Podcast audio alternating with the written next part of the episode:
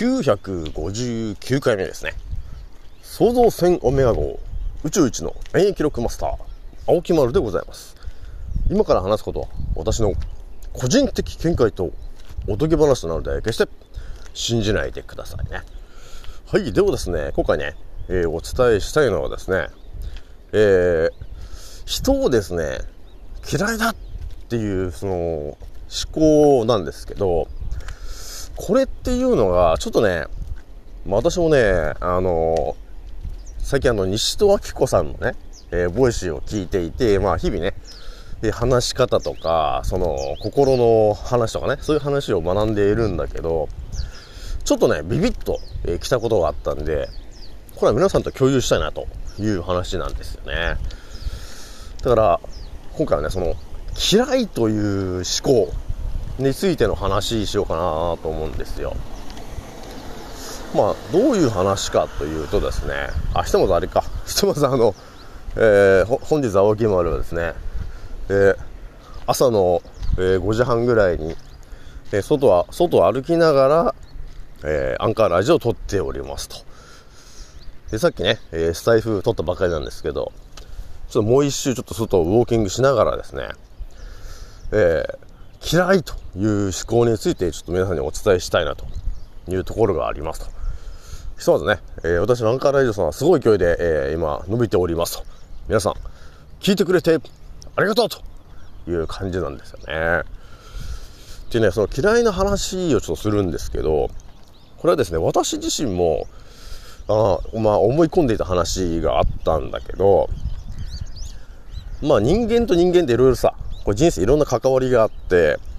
その人が嫌いだって多分なる瞬間があると思うんですよ。そうすると、ああ、あの人も嫌いだから、好きじゃないから、近づきたくないな、という、こう、思考になっていくじゃない。で、我々のの、頭の中ではあの人は嫌いだっていうことになっていくと思うんですけど、その嫌いだっ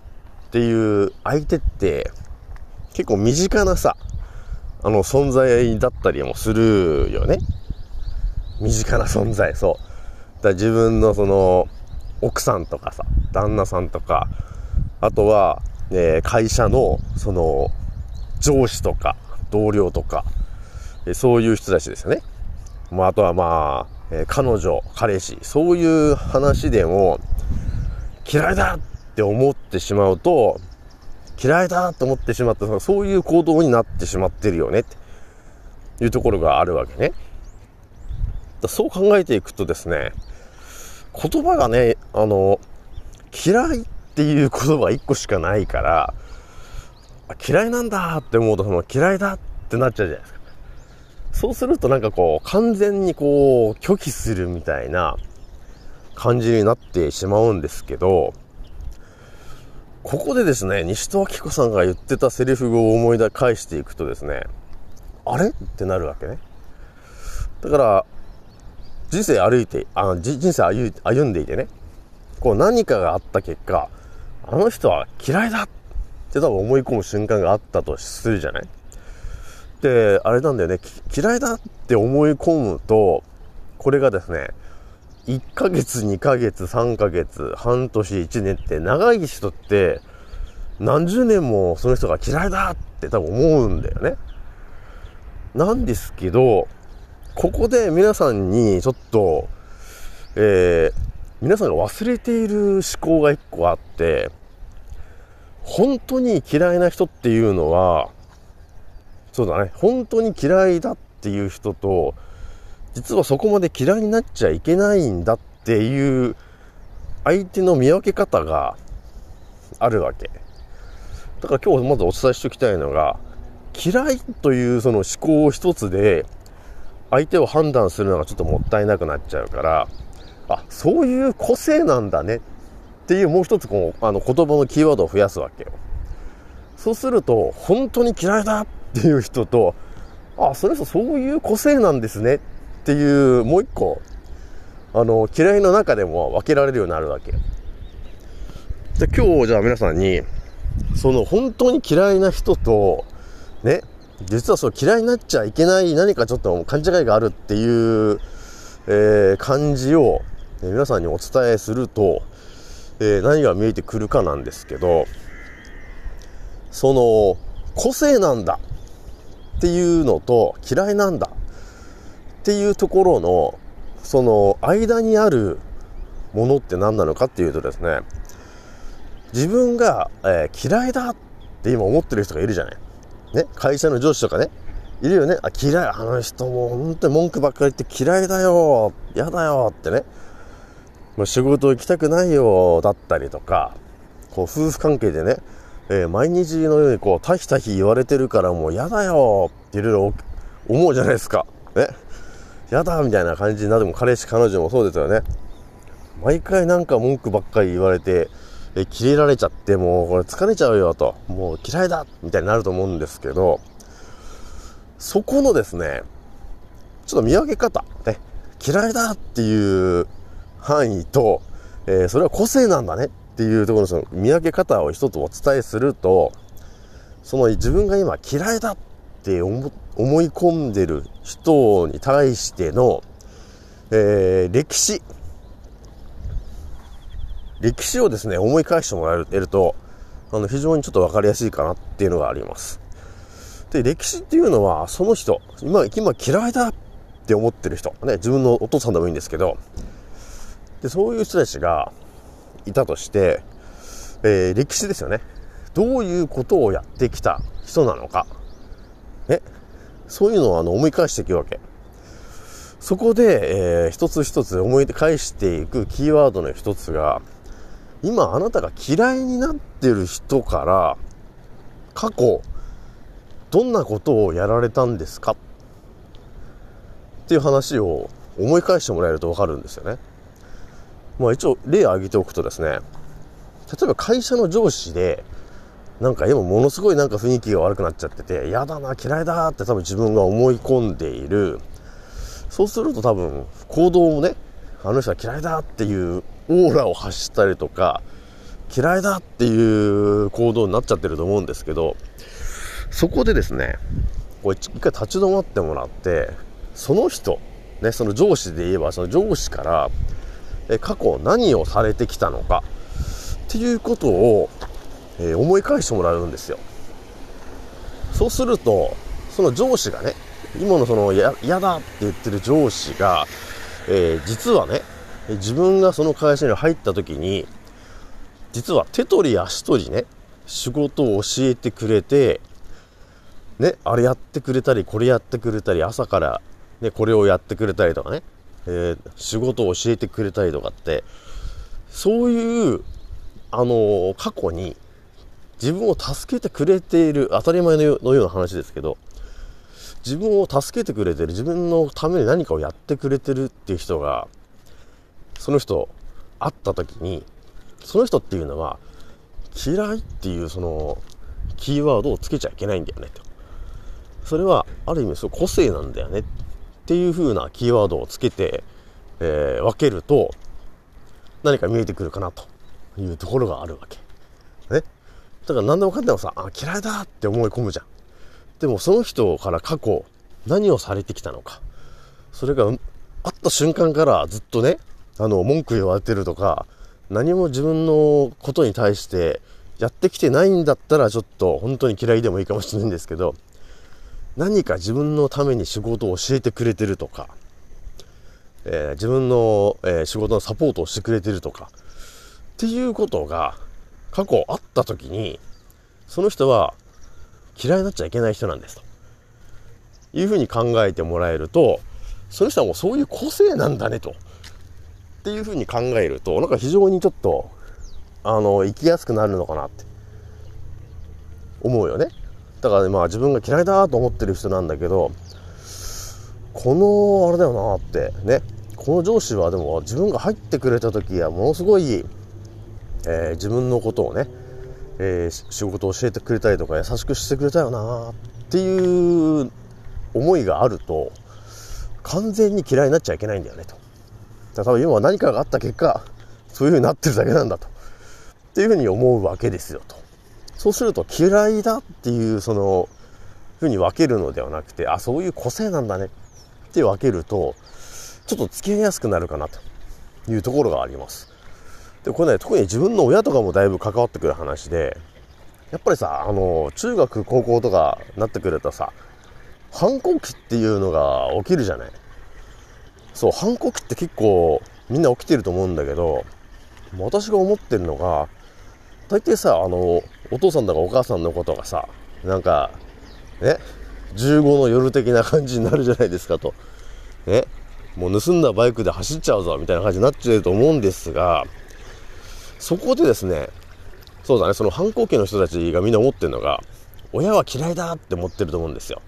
親なんていなくなればいいとかいろいろ思っていると思うんだけどそんな若者たちも一言言っておきたいのがですね自分の親から一体何を今までやられてきたんですかと。そこが、え完全にゼロだったら嫌いになってもいいと思うんですけどそもそも産んでもらってっていうところからスタートなんですね。これそもそもね。自分を産んでくれるかどうかっていうのも結構これガチな話で関わるよね。そのだってその決断自分がしようとした時だって相当悩むでしょ。まあ悩まなければ一番いいんですけど悩んだ結果まあとりあえず産んでくれたっていうことだけでもうそこでもう感謝しかないよねってまず一発目がね。でそれであのとりあえず15だったらその中学高校とかっていうのとりあえず育ってるわけじゃないですかとそこまでってとりあえずただじゃ育てられないからそのやっぱりいろいろお金とかかかってくるじゃないそういうのって基本的に親の人たちがお金をね、え自分たちが働いたお金でそこまで育ってきたわけなんですよと。そう考えると、ね、親に対して嫌いだとかなんか文句を言う人たちがいると思うんだけどちょっと待てよと。ちょっと反抗してる場合じゃなくないかと。っていうことにそういう感情がちょっと芽生えたりするよねと。だから相手が嫌いだって思思うのはちょっと簡単かもしれないんですけどねだから自分のお父さんが何かあって嫌いだって思ったとしてそれは中学高校の時ね。でもお父さんってねあの仕事をして帰ってくるだけなんですけど例えばどっかでじゃ日曜日じゃあどっか遊園地でも遊びに行こうかとか言って遊びに行くとか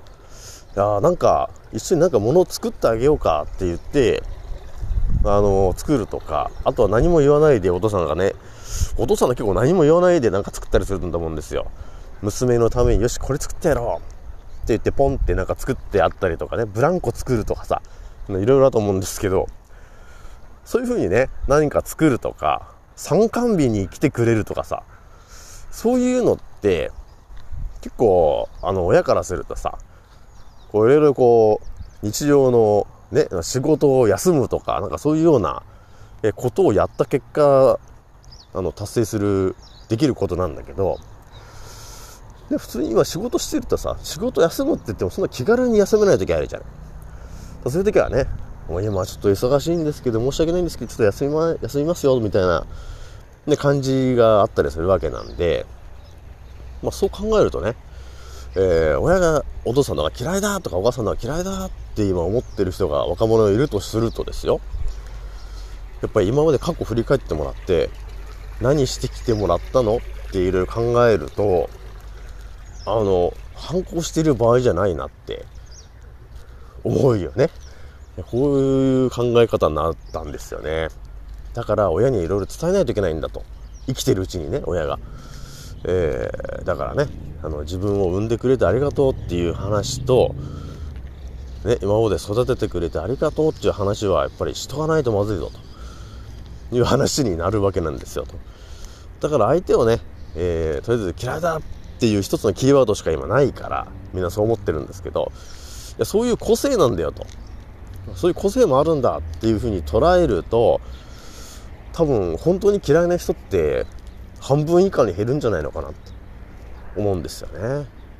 ら自分が過去助けられてる人は嫌いな人じゃないんです。ただそうそういう個性の人なんだって思っておくとなんか非常にあの人生過ごしやすくなるかなと。いうところだったんだよね。いやこれはね多分みんな共感することあるかなと思うんですよ。絶対ねなんか嫌いだって思ってる人でも過去を振り返っていくとあなんかそういえば助けてもらったことあるなって思うんだよね。でそうするとあ嫌いになるんじゃなくてあそういう個性の持ち主なんだよねって考えるとあのまあ、そのねあ嫌いだっていうと体に対する行動に出ちゃうじゃん。嫌いだっていうのは。なんですけどそういう個性なんだな。あたまにそういうこともやるんだなって思っておくとその相手に対してストレートに嫌いだっていう気持ちで挑まなくなってくるんですよね。でそれは相手も察知してああじゃあまた今度助けてやろうかなみたいになってくるんですよね。自分が変わると相手が変わってしまうっていうのがまさにここになってしまうんですよ。いう話で結構みんなこれ忘れてる話なんだけど本当過去何やってもらったか自分の親がいい例なんですけどだから自分の親がまだ生きてるんであれば伝えないとまずいよねと。いうところになります。じゃあ今日はねこれぐらいにしておきます。次の音声でお会いしましょう。またね